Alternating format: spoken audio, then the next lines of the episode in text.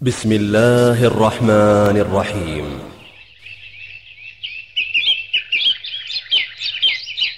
ومن أحسن قولا ممن دعا إلى الله وعمل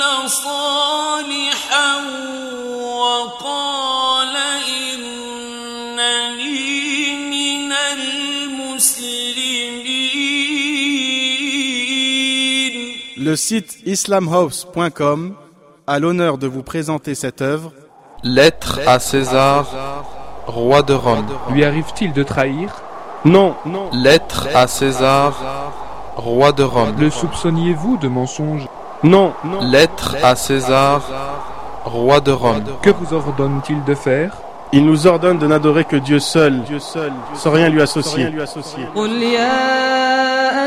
الكتاب تعالوا إلى كلمة سواء بيننا وبينكم. كلمة سواء بيننا وبينكم ألا نعبد إلا الله ولا نشرك به شيئا. ولا يتخذ بعضنا بعضا أربابا من دون الله. فإن تولوا فقولوا اشهدوا بأننا مسلمون L'imam al-Bukhari rapporte dans un long hadith la teneur de la lettre que le prophète, paix et salut d'Allah sur lui, avait adressée à Héraclus Ier, empereur d'Orient, en 610-641 du calendrier grégorien, pour l'inviter à embrasser l'islam. La lettre est la suivante.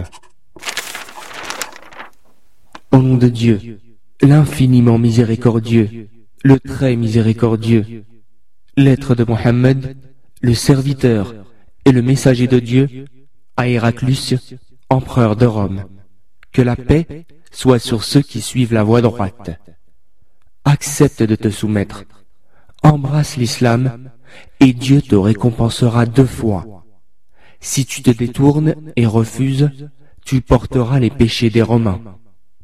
Dis aux gens du livre, convenons les uns des autres de ce point commun entre nous, à savoir de n'adorer que Dieu seul, sans lui adjoindre d'associés, de ne pas nous prendre les uns les autres pour divinité en dehors de Dieu. S'ils se détournent, dites-leur, soyez témoins qu'à Dieu seul nous nous soumettons. Verset 64 de la sourate La famille d'Imran. Le prophète, paix et salut d'Allah sur lui, fit porter cette lettre par Dahya ibn Khalifa al-Kalbi, à qui il donna l'ordre de la remettre au roi de Bosra, qui lui-même se chargea de la transmettre à l'empereur d'Orient. Dans les propos rapportés par Bukhari, Ibn Abbas dit avoir été informé par Abu Sufyan ibn Harb du dialogue qui s'est tenu entre lui et l'empereur Héraclus Ier lorsque ce dernier apprit la nouvelle de la lettre. Abu Sufyan, présent chez l'empereur, alors qu'il n'avait pas encore embrassé l'islam et dirigeait encore l'inimitié contre le prophète, témoigne en répondant aux questions de l'empereur, curieux de savoir qui est ce Mohammed qui se prétend être envoyé de Dieu. Lequel d'entre vous est généalogiquement plus proche de cet homme qui prétend être un prophète? C'est moi. Rapprochez-le de moi. Rapprochez ses compagnons et mettez-les derrière lui. Ensuite, il dit au traducteur, Dis-leur que je veux interroger leurs compagnons au sujet de ce prétendu prophète. Si cet homme venait à mentir, alors ses compagnons devraient m'informer de ce mensonge. Par la suite, Abu Sufyan affirma, Par Dieu, n'eût été la honte de me voir attribuer un mensonge, j'aurais menti devant les questions de l'empereur. Quelle appréciation faites-vous de sa généalogie? Son lignage est noble. Quelqu'un parmi vous a-t-il jamais tenu de tels propos? Non, Le soupçonniez-vous de mensonge avant qu'il ne tienne un tel discours? Non, Y a-t-il des rois dans sa descendance? Non, Ceux qui le suivent sont-ils les nobles ou le bas peuple? Plutôt le bas peuple. Ces gens augmentent-ils en nombre ou régressent-ils? Ils augmentent plutôt. Y en a-t-il qui apostasient par aversion après avoir embrassé sa religion? Non, Lui arrive-t-il de trahir? Non. Toutefois, nous avons conclu une trêve avec lui, et nous ne connaissons pas ses intentions. C'est la seule réponse où je peux trouver à redire. Mais avez-vous été en guerre avec lui? Oui, Quel a été l'aboutissement de ces combats livrés? Tantôt nous triomphions, et tantôt il triomphait. Que vous ordonne-t-il de faire? Il nous ordonne de n'adorer que Dieu seul, sans rien lui associer, de délaisser le culte de nos ancêtres, de faire la prière, de verser l'aumône, d'être sincère, d'être chaste, et de garder le lien avec la famille. Héraclus Ier, s'adressant au traducteur, conclua Dis-lui que je l'ai interrogé au sujet de son lignage, et il a répondu qu'il est noble. Il en est de même du lignage des messagers au sein de leur peuple. Je lui ai demandé si quelqu'un avant lui avait eu la même prétention, et il m'a répondu que non.